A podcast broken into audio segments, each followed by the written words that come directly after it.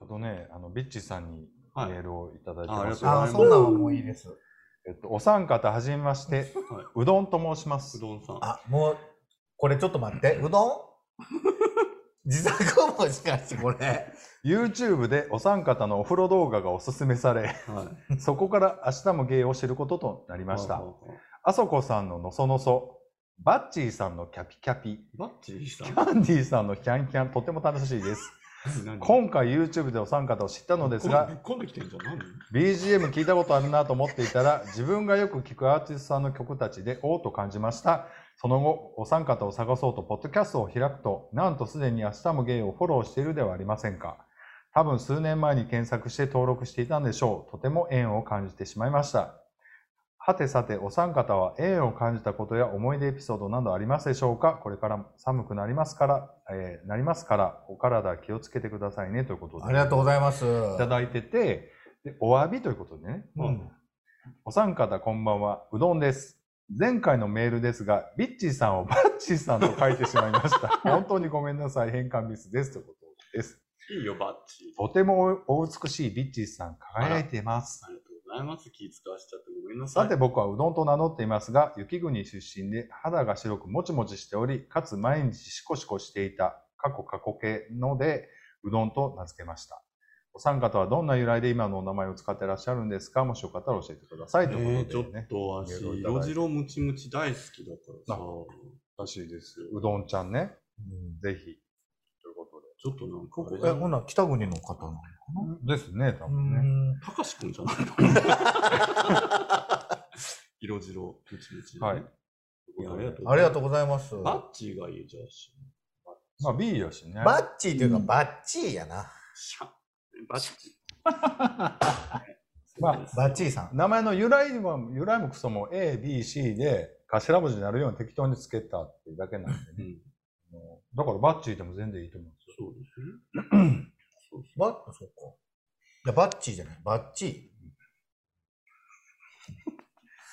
こういうなんか、どう？どうあきらさんのあの、この、このね、すごいよ。突っ込もうかどうしようかっていうボケを、たかしくんの時にも連発してて、すごい、今映画で言った役所広司がさ、もう、もう目力だけで演じてる時ぐらいのさ、ほら見て、ー。怖い怖い。役所広司が北王子金やかぐらいのさ、ね目力でさ、ツンツンに言ってたそんな大御所に例えられると光栄ですわ、本当に。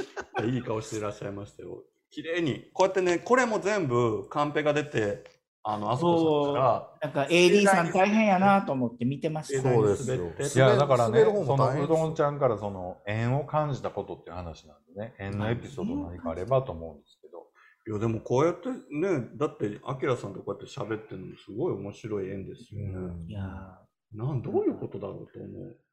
This is a groove thing. え、アキラさん的にはどうですか、縁は？ー縁。うん、でも、まず、ポッドキャストの縁ってすごいなと思ってるんで、ああ、それはそうですよね。うん、僕も自分でこんなことやらなかったら多分、ね、おお三方と喋ることもなかったし、まあでも、実は、その、前も、前の収録でも話したんですけど、ポッドキャスト聞き始めたきっかけがアスゲーなんで、うんまあなんか、それを聞き始めて、で、自分がしゃべ、日本語喋るのが恋しくて、ポッドキャスト始めたんで、で、その時に、いや、いつかこの3人と喋れたらいいなって思ってたっていうのを一回投稿したんですよね。うん番組にね。で、今、ちょうど僕1周年経ったんで、自分の番組をやって、だから、あ本当記念っていうか縁だなと思って、今日は、あの、万全の気持ちで、あの、番組に臨んでるんですけど、うん。あの、そこでキャンディーさんの大笑いがね、続き申し訳ございません。いやいやいやいや、全然全然、いや、これ僕の問題だからいいんですよ。いやいやいえいえ、そんなんね。ね、割とちちょっとエンジンかかってきたかな思ったら、ボスってね。あ、そうね。そうパソコン。そうパソコン全部飛んじゃうし。あ、全然全然、それはいいんですけど、はいねありがちなことなんで、でもそうそう、そういう縁とダブルブッになってたりとかね。ね、そう。でも本当にありがたいというか、ポッドキャストやってて、こういう出会いとか縁もあってよかったなって。うんううんうんん、だから、な誰でしたっけ？うどんさんか。うどんさんも、なんか、こう、なんかやってみたらいいのにと思って、うんう。うんん。せっかくそうですよね。が、その、なんだろう、例えばこう、さっきのビッチさんみたいに、フォロワー1万人欲しいとか、そういうことじゃなくてもいいんだけど、なんか、ちょっと自分でなんかやってみようみたいなので、気軽にやってみたら、なんか、いろんな、なんか、想像もしてないつながりとかがあるかもしれないし、今のここの時代。いや、だからね、僕、この間東京に行って、それこそもうコーラだのスキンキャラのね、うんもう売る気満々でもうしゃべくり倒して行ってたんですけど、まあななんかね、ちょっと初対面の人とかがね、こう3メートル先ぐらいでこうこっちをニヤッとしてうんこう見てらしてね、で、こうスーッと寄ってきてね、あーとかじゃなくてね、見てますよ。見てますよ。大体みんなこの耳打ちスタイルで聞いてますし、見てますよ、みたいな感じのね。そうね。そんなにあれですかって、あの、よう忍んで、あの、聞いてみるものですかって。もっと遠くからビッチーさん聞いてるし見てるよぐらい言ってもらってもいいんですけど、皆さん本当に聞いてますから。でもあのビッチ劇場見たら、ほんまはどんな人なんやろか分からん時あるよね、多分ね。いや、でもそんな感じで、僕うん本当にその、その、オンの状態じゃないですか。イベントでね、仕事で行ってるので。だオンの状態だから、やっぱりテンションは一緒なわけ。そうか、ビッチテンションもう。YouTube の時と同じぐらいのテンションで喋ってるから、あ、やっぱこうなんでや、みたいな。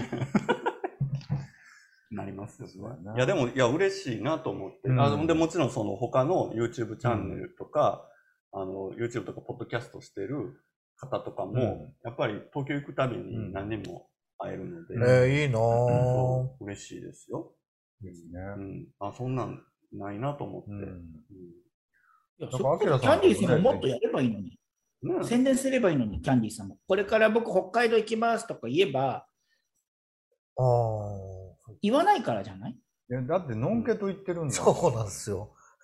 あ、そっか。だからそこがまだキャンディー0.1なんですよ。あ、そうや、そうや、そうや、そうやっただって行ってくれる人おらんもえ、誘ってよ。なんで誘わへんん。絶対行けへんやん。絶対行くし。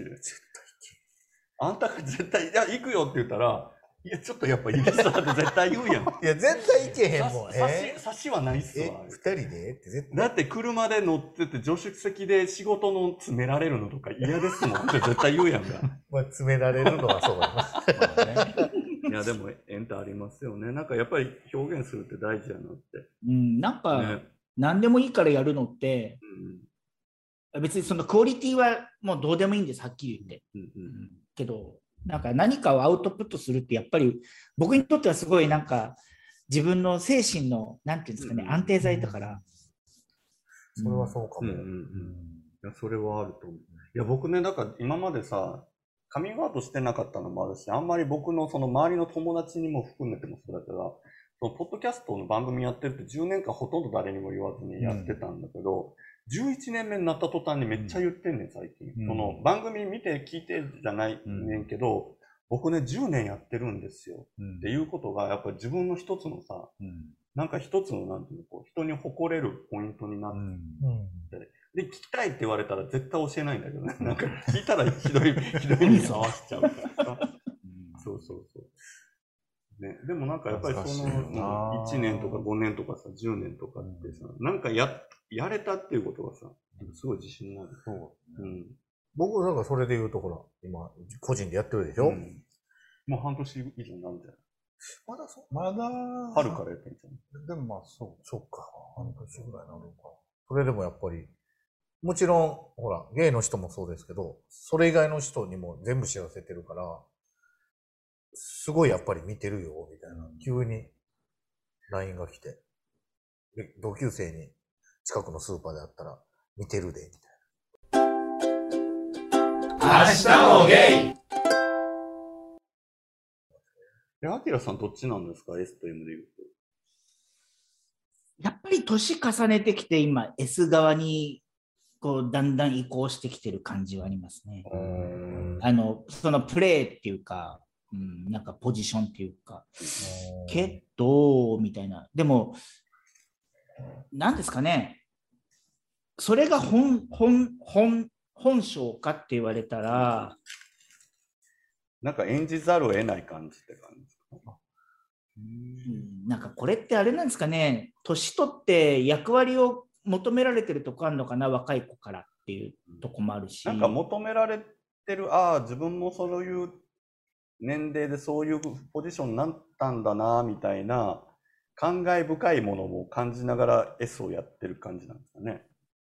いや、なんかね、これまこれまたちょっと複雑なんですけど、なんか、さっきも違うあれですけど、僕あんまり自己肯定感高くないから、その人に求められて、それをなんかすることで喜ばれると、やっぱ嬉しいんですよ。うんどんなことでも。だから、それがエッチのことで、そういうプレーを求められて、それをやって喜ばれたら、うんそれが僕が S キャラを求められてたとしても、やっぱ嬉しいんですよ。うん。だから、そういう、なんていうんですかね、そういうことで自分を肯定できるっていうか、認められてるっていうか、必要とされてるっていうふうに思うから、うーん、そういう意味で、なんか S キャラをやってるっていうところもあったりしますねうん。とか、その、前の番組で喋った時は割とそういうところも多かったし、でもバリバリ根は M ですよね、その発想ってね。そうそうそうそう。ねけど、じゃあ M を、M っていうかそういう受けっぽいエッチが好きかって言われたら、僕あんまりそういうのも好きじゃないんですよ。あ、だからむしろそういうのはなくてもいいやって。うんうんうんううん。ん、だから、なんかもうちょっとこう、綺麗に言うと、こう心と心が通い合ってればいいな。やだ、綺麗。うん。綺麗。そこ綺。麗。思った1.5倍綺麗にまとまった。自分で綺麗って言ってるからあんま綺麗じゃない。でも、そういうちょっとハレンチなプレーも嫌いじゃない、やっぱり。うんうんやってみて面白かっすごいおてんばなんですよ。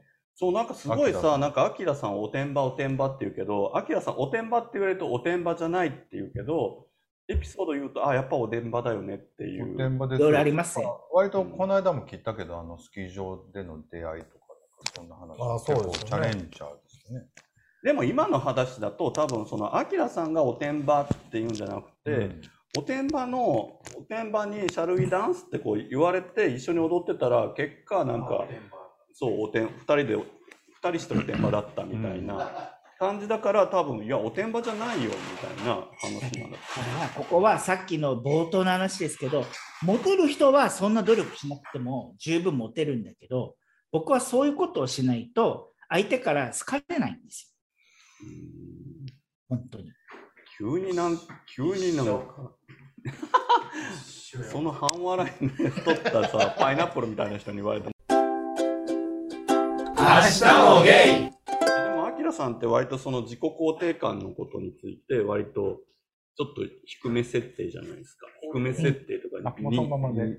そういう辞任だと思うんだけど、それはゲイとしての部分だけなのか、意外と割とアキラさんっていう全体像としてもそうなんですどっちも。人間としての自己肯定感は割と低めで、特に、その、なんだろう、うん、そそ見た目、容姿とか、あとそのモテとか、そうういう部分に関しては自己肯定感はより低いんですよ。ん、ただ、それを埋めるために、例えば、うん、若い頃だったらちょっと勉強頑張ってみようとか、今社会人になってからやっぱり仕事でなんかこう成果を出そうとか、あのまあ、別に出世をしたいとかお金を稼ぐじゃなくてなんか会社の中でこう自分のやったことが認められてるっていうような成果を出すとか、そういったところに自分をの評価をこうちょっとでも高めてなんか帳尻合わすみたいな。うん。でもも、的にはなんか帳尻合ってきてる感じあるんですか？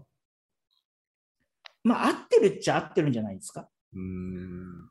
バランス取ってるって感じ。うん。僕でもお話聞いてたら、その40過ぎてから、まあ、新しい土地で、うん。まあちょっとステップアップするっていうのは、やっぱりゲイならではというか、逆に、あの、やっぱりストレートの人がまあ結婚して、まあ、家庭なんか作っちゃってたら、なかなかそういう冒険って難しいのかなと思ったりもするから、そういう意味ではすごく、あの、謳歌してるというか、なんと言ったらいいのかな。いやいやだからこれもね、またたらればなんですけど、いや、東京に住んでました、東京で割とちゃんと仕事もしてました、普通に一人で暮らせる状態でした。で、ここにもうある程度モテてたりとか、長いことお付き合いしてる彼氏がいたっていう前提だったら、多分こういう決断もしなくても十分幸せな生活、東京にできるんですう。うんん。ですよね。東京よ。だだしけど、そこの部分は僕なかったわけですよ。そのモテるとか、長い付き合いをあしてるれ彼氏そしたら逆に東京でのそのゲイライフ的なことにはそこまで満足というか、別にそこを捨てても、やっぱりキャリアを取るというか、まあ違うステージで、あの、挑戦したいみたいな欲望が勝ったってことなんですかね。まあだからそうあの友達とかゲイライフ全体はそんな不満足じゃなかったですよ。けど、結局東京にいた時にそういうモテるとかなんかなんだろう。ちぎっては投げちぎっては投げみたいな関係性もなかったしうん。でそこそういう生活何年もやってるとゲイの世界でこう、なんていうんですかね安定した幸せってなかったんですよね本当に。うん。遊んではいたけ遊んでたし、なんだろう、たまにそういうエッチとかもする人もいなくはなかったけど、でもやっぱり短期だし、だから、なんていうのかな、40代になってより、こう、自分のこう幸せっていうか、なんていうんですかね、うーん、ライフスタイルをもっと豊かにするのに、東京にずっといても多分その感覚変わんないから、もしチャレンジできるんだったら、こういう国を変えるとか、仕事を変えるとかっていうのは、割と自分をこうバーンって変えるのには結構、うんなんか、手手軽じゃないけど、なんか、すいません。はいありありがとうございますご。めんなさい。ありがとうございます。道具出たの？ごめんなさい。えーでも僕、アキラさんの話聞いてて、でもアキラさんって結構そう自尊心はすごく高い高いと思高い。ってらっしゃってて、うんで、なんかそれとその現実のところのギャップの部分をこう、やっぱ行動で埋めていってる感じというかね。だからなんか自己肯定感が低いっていうよりは自尊心が高くてっていうところですよ。多分すごくその自己肯定感はひ低くないんだけど、どっちかというと自分にこう課してる部分がもっと高いからっていう感じは、僕だからね、その自己肯定感低い人多分アキラさんみたいなチャレンジできないと思うんですよ。うん。基本的に。多分そいう。いう肯定感は低くないと思いますよ、僕。だから、うんとは違うんだ。だから逆に言うとなんか、ううんん、すごい逆だなと思って、うんすごいなと思います。多分おてんばなんだと思います。だから、アキラおてんば説また持ってきた。僕にもそういうとこあるんですけど、俺もうちょっといけんちゃうんっていうのがうんベースにあって、そうですね。やっぱり、もうちょっと違うとこ違うとこっていう。それは仕事に関しては僕大ありなんですけど、うんうんうん。そのゲイライフっていうかそのもはでもそれ通じてると思うな、僕。だってキューバであんなチャレンジしないと思うよ。だって。いやまあキューバ話出す出すのもどうかと思いそれはねますけど。いやいや目の前に高い山があったらみんな登るじゃないですか。だからそこですよ、そこそこ。だからそれにはもうちょっといけんちゃうと思ったら、痛い目合う時もあるし。もうちょい行けるっていうか、それは5合目まで行くか7合目まで行くかの違いかもしれないけど、まあそうだな。でも、じゃあじゃあ、まあ僕ずっと海外旅行とか大好きだったから、というか、それも、なんていうんですかね、自分が一生懸命仕事して、なんかサラリーマン的に仕事をして、えー対価ももらって、で、余暇も使えてっていうところを、なんか謳歌してただけ、謳歌をするっていう意味での海外旅行で、なんていうかな、僕のこう長いこと一緒にいる友達なんかから言わせてみれば、なんか、うん、なんだろう、そこでいろんなとこに旅行って、そこで新しい人と出会って、恋に落ちて、で、半年後ぐらいには振られてみたいな生活、そういうリレーションシップをずっとやってるから、なんか意味がないっていうか、それをおてんばって言われちゃうと、まあそうなのかもしれないけど、なんか僕の周りの友達から見たら、本当になんか、なんか身にならないことばっかりやってるよね。だからその海外旅行行くとかそういうことを、なんかこう、ななんつうんでしたっけ？キキラキラしてるライフのこと、なんか、シャイニー。えーシャイニーみたいな、そうそう、シャイニーを謳歌してるけど、実は伴ってないよねみたいもういい加減そういうのそろそろ卒業したらみたいな。っていうふうに言われることもあったし、なんかでも本質的にはでもそこにとどまりたくないというかまとまりたくない感はあるんじゃないですかね。でもそこでやっぱり次のステージへ踏み出したってことは、やっぱり、アキラさんの個性というか、まあ、まあいろいろミックスはあります、確かに。まあ、だからそのぐちゃぐちゃしたまま30代のモテ遊び方をずっと続けて40代なんとか乗り切って50代になっちゃったっていう人もいると思うんですよ、多分。うんうんうんで、あちょっと違うとこに今おる。やべえみたいなね感じで、うんあわあわしちゃう人もおると思うし、そういう意味ではもう40代を区切りに次のところに行こうと思ったっていうところは、なんかそういうのを思ったんでしょうね。その言われる、自分の中でもそういう思いがあったってことでしょう。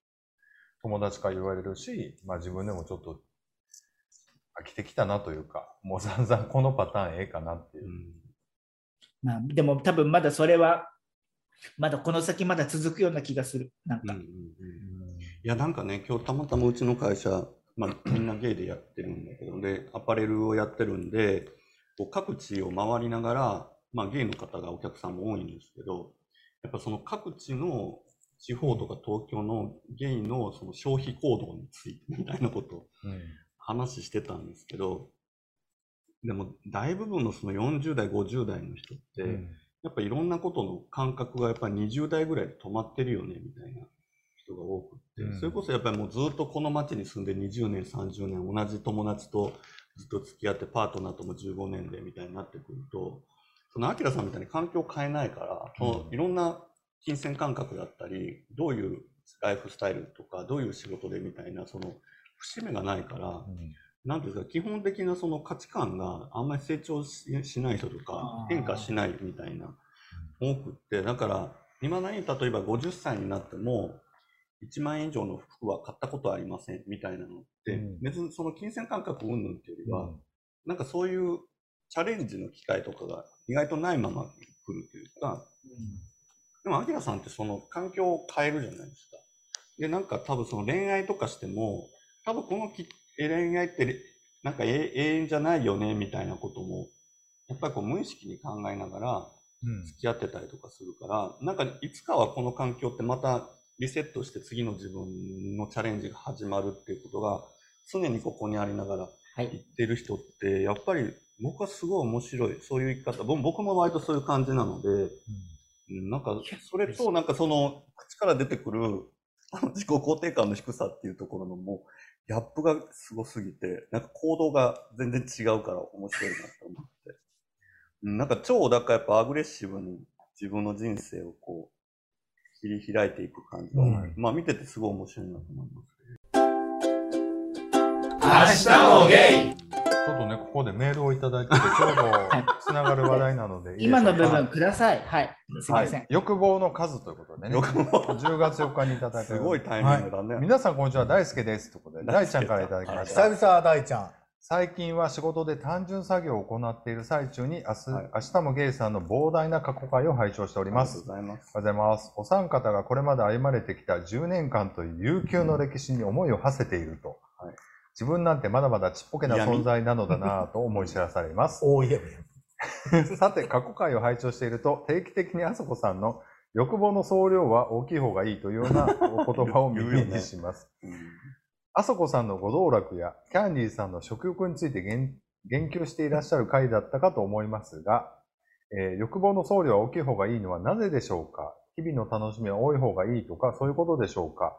また、お三方が今抱えていらっしゃる欲望についてどのどのようなものがあるのかも教えていただきたいです。長文ダブル失礼しました。更新楽しみにしております。ということでありがとうございます。はいありがとうございます。キャンディーさんのインスタグラムを拝見していて気になったのですが、一緒に人を巡りしていらっしゃったのは本当にただの後輩なんですか？あ、この間の？はい。大輔よりということで。セクフレのデブとか嫉妬やな。これ嫉妬やな。大輔さんの キャンディー、あそ大ちゃん、鋭いな。大ちゃん、鋭いわ。やっぱわかる？出ちゃうよねうん。後輩とか一番、ね、どうしようもない言い訳だよそっかね。もうバレるんかなバレてたんちゃうキャンディーさんさ、この薬指のこの指輪は何の意味が？あ るあの、アキラさん、これちょっと話、これね、ちょっとね、長なるから、まあ、カモフラージュっていう、大まかに言うとカモフラージュ当。あ、本当にそれだけの意味なのね。そうそうあと元カレの未練です。そんなのもあない、あ、ないと言ったらもうあれやけど。でも YouTube、YouTube でもね、ずーっと指輪したままね、チョコレート、カレー作ったり、チョコレート作ったり、ずっと映ってるわけですけども。うんで、ほぼ、ほぼバレた。の割にホモバレた。いや、総量ですよ。欲望のね、総量が大きい人の方が、すごい若い。やっぱりこう、よく、自分の欲望をごまかすことがだんだん上手くなると思うんですよ、大人になると。うんうんうんちっちゃい時はあれが欲しい、あれが食べたいとか言って、わーわー泣いたりして、わがまま言ったりするのが、だんだんこう大人になって。でもそういうのをごまかすようになってくると、自分が一体何をしたかったのかがわからんまま言ってる人って結構いいたりして、そうなるとなんか人のことを落としたりとか、なんかずっと悪口言い出したりとか、うん。なってくるから、やっぱり自分が何をしたいのかっていうのは常にこう自覚的に言った方が多分精神的にもいいかなっていう意味も込めて言ったのと、あと僕の彼氏とキャンディーちゃんが、ほんまに欲望の人なんですね。割と物質的なね。どういう、こと？自分が何をしたいかっていうのを常に分かってて行動できる人なんです。へえなんか、だからすごい分かりやすいし、もうはっきりしてるから、僕だから欲望が強いわけじゃなくて、欲望の器はでかいなと思うんですよ。それどう違うの？どうごめん、意味、意味がわちょっとよくわかんなかった。でかい。この、この、これをしたいっていう、いくんじゃなくて、これもしたいし、あれもしたいしっていう欲望のその器で言うと、あれもこれもっていうのはすごいいっぱいあるんですよ。で、突き詰めるかって言ったらそうでもないみたいな。でもなんか、そういう欲望、何が自分がしたいのかっていうのを集めていったら多分自分ができてくると思うんですよ。うんうんうん。自分がどういう人なのかっていうのも説明しやすいと思うんですけど、なんか、ゲイってこういう人なんでしょうとか、例えばね、ほんならそれに合わせなあかんとかなったら、ほんまそんな、そういう格好したいわけでもないし、焦げたいわけでもないのに、なんかそこに合わせていくっていう人を結構見てきたので、それはちょっとまた違うやろなっていう意味で多分喋ってんのかな。なんかわからんけど。いや、でもこの3人はなんかベクトル違うにしても、やっぱり欲求、欲望の総量は多いよね。うん僕も絶対そうだもん。そうよ。リッチーさんなんか、ほんでは分かってるやん、自分で。うん何がしたいかって。常にあんまりそこは迷わへんやん。リッチーさんもだからどっちかというと器がいっぱいあるっていうか、大きいから、あれもこれもしたい。で、あれもこれも。でもね、あれこれじゃないんだよね。でも自分ってさ、結構さ、ズドンって大きいのがあって、ただそこから、なんていうの、先かみたいな感じ。ドーンってあって、そこからこう咲いたやつを今、うんこう例えばね、みたいな感じで渡してるだけだから、人生とはみたいな欲求が大きいかな。ああ僕はそんな、だからその、ここに向かってっていうのはないけど、うんあれも、これもやってるうちに何か道ができるんちゃうかなっていう派やから、自分のその先の道は全然見えてないんですよ、今。でもやりたいことはやっていこう。そのうちなんかできるんちゃうかなみたいな。欲望はめちゃくちゃあると思う。あれもしたい、これもしたいっていう。逆に言うと、多分この3人そんないい人ではないよね。要するに。二人はね。あんたあんたたちはね。あの、自分がこうやりたいっていうのが割と強くあるから、それを阻害するものについては割と無視したりとか、割と残ない感じ。そんな合わせへんというか。大体私は呪うよね。僕もなんだかんだ言って冷たい人間って言われるんですよ。なんだかんだじゃなくて割とはっきり冷たいよ。結構なんか優しそうやのにすごい冷たいよねみたいな言われるけど、それはそうじゃないですか、でも。だっでもね、だからそこをごまかしながら生きている社会人って結構多くて、そういう人すごくね、大変やなと思うわ。でもその人たちで社会回ってるところもあると思うね。行くとこ行ったら。で、それは僕らも我慢は、僕も我慢はするし、嫌な人と付き合ったりもするけど、確実にこの人は別にいらんよねみたいな人っておるじゃない？いいらん。いらんっていか。いうらんとかあるの？いるといらんっていうのがあるのかな？人人にらここ対しては。が多分ね、ここでこう大きな溝があるのは、多分アキラさんはサラリーマンやから、その、ええー、アキラさん欲望大きい。大きいねんけど、その人間関係はその自分でコントロールできないと思うんですよ。組織の中に入ってしまうと。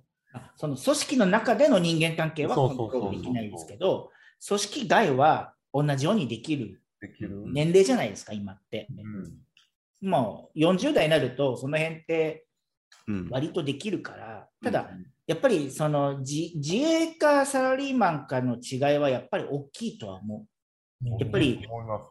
う。うん、自己実現とか何かをやり遂げようとか何かしたいっていうモチベーションがあって、自分で会社を起こされてる人の方が多分多いんだろうって勝手に僕思ってるんで、自営の人って。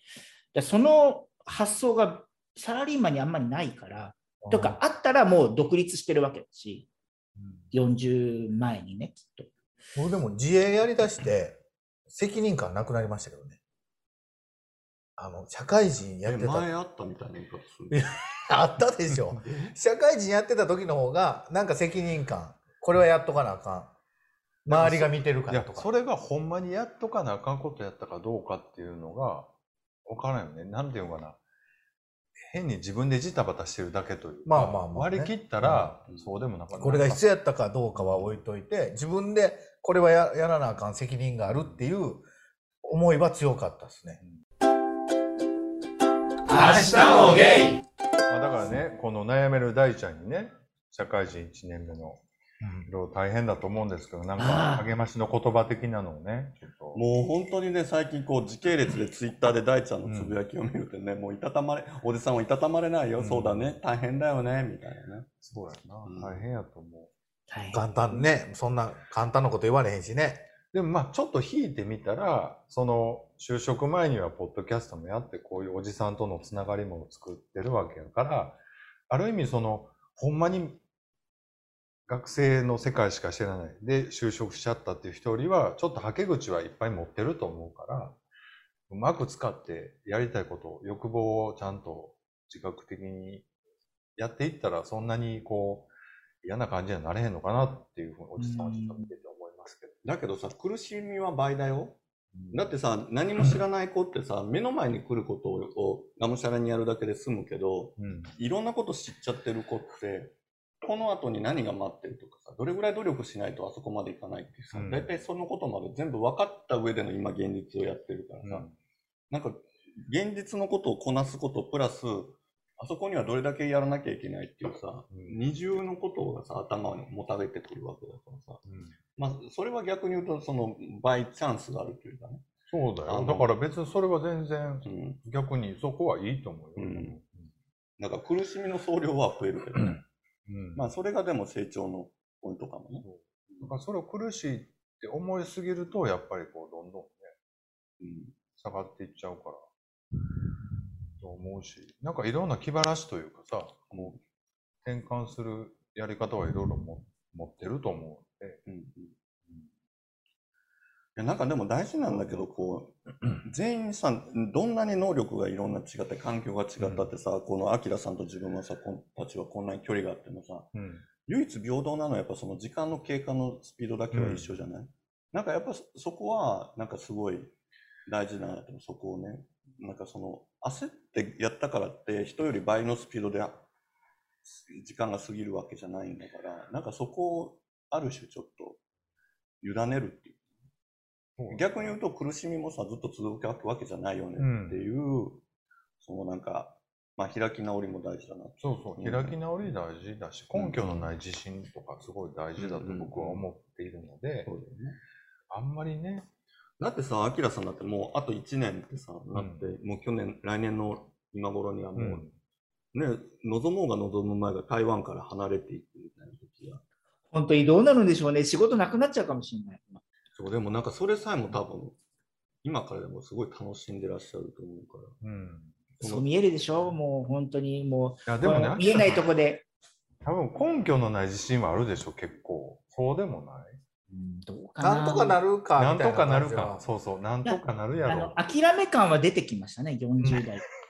諦め感なのかな。ななんていうのかなあの、根拠のない自信は、もうちょっと僕若い時の方があったかな。うんあ、そう。今今はね、根拠のない自信よりは、ちゃんと根拠のある自信をちゃんと培ってきてるんで、はいそこはベースにあるんですけど、だからそれに対してあんまり虚勢は張らないようにしてますね、今。うん30代ぐらいまでの時の方がよっぽど根拠のない自信で自分をバーってこう、なんか押し出して、もっと違う高みを目指してたような気がするな。今はなんかもう、人生楽しいなと思えてく、本当に楽しいなと思えるのって、あ、自分ってこんなもんなんかってさ、分かった瞬間から始まると思ってて。なんか今のアキラさんの話もさ、わーっと虚勢張ってたけど、まあ、いろんな失敗と成功があってさ、あ、そっか、自分はでも、これぐらいなんだって、こう、等身大の自分が大体こうさ、こう手探りだったところからさ、うんこう、分かった上で、その中で最大限何できるかっていう考えた時から、やっぱりすごい人生ってさ、すごい面白くなるなと思ってて。なんか、アキラさんなんかそういう準備をししてこられての今、40代だからすごいいい時間だと。でもなんか楽になる瞬間ありますよね、30代ぐらいにふっと。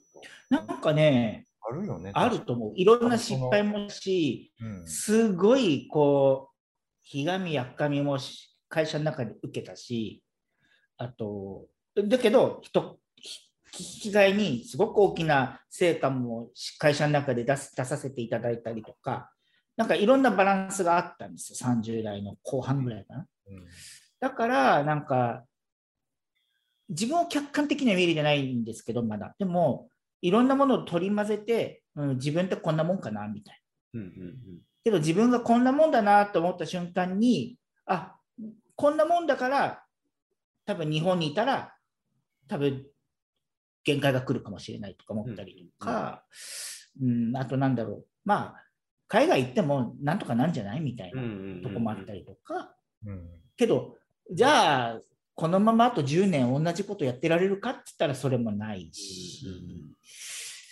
なんか、えでも今はさいこの1ヶ月くらいちょっと心折れ折れ気味なとこもあったんで、うん、なんか、最近はちょっと自信ないモードかも、仕うん事は。うんうん、結構こうありますよ、これ波は。そうですね。うん、だからこう、自分が社会人2、3年目とか20代後、うん中盤ぐらいの時って、これがすごい激しかったから、波が。一日の中でも、すごい絶好調と絶不調があったりとかをこう目まぐるしく経験してたんで、多分それにこう自分を合わせてっちゃうと、本当に疲労困憊になっちゃうかなとか。だから、まあ楽になれっていうのは簡単に言いますけど、なんか、あんまりこう考えすぎないで、とにかく没頭しちゃうとかね。うんうん大事。なんかあんまり比べたりとか、うんうん自分で完璧求めすぎちゃうと、本当に疲れちゃうなとか。そうですねやっぱりゲイ明日もゲイ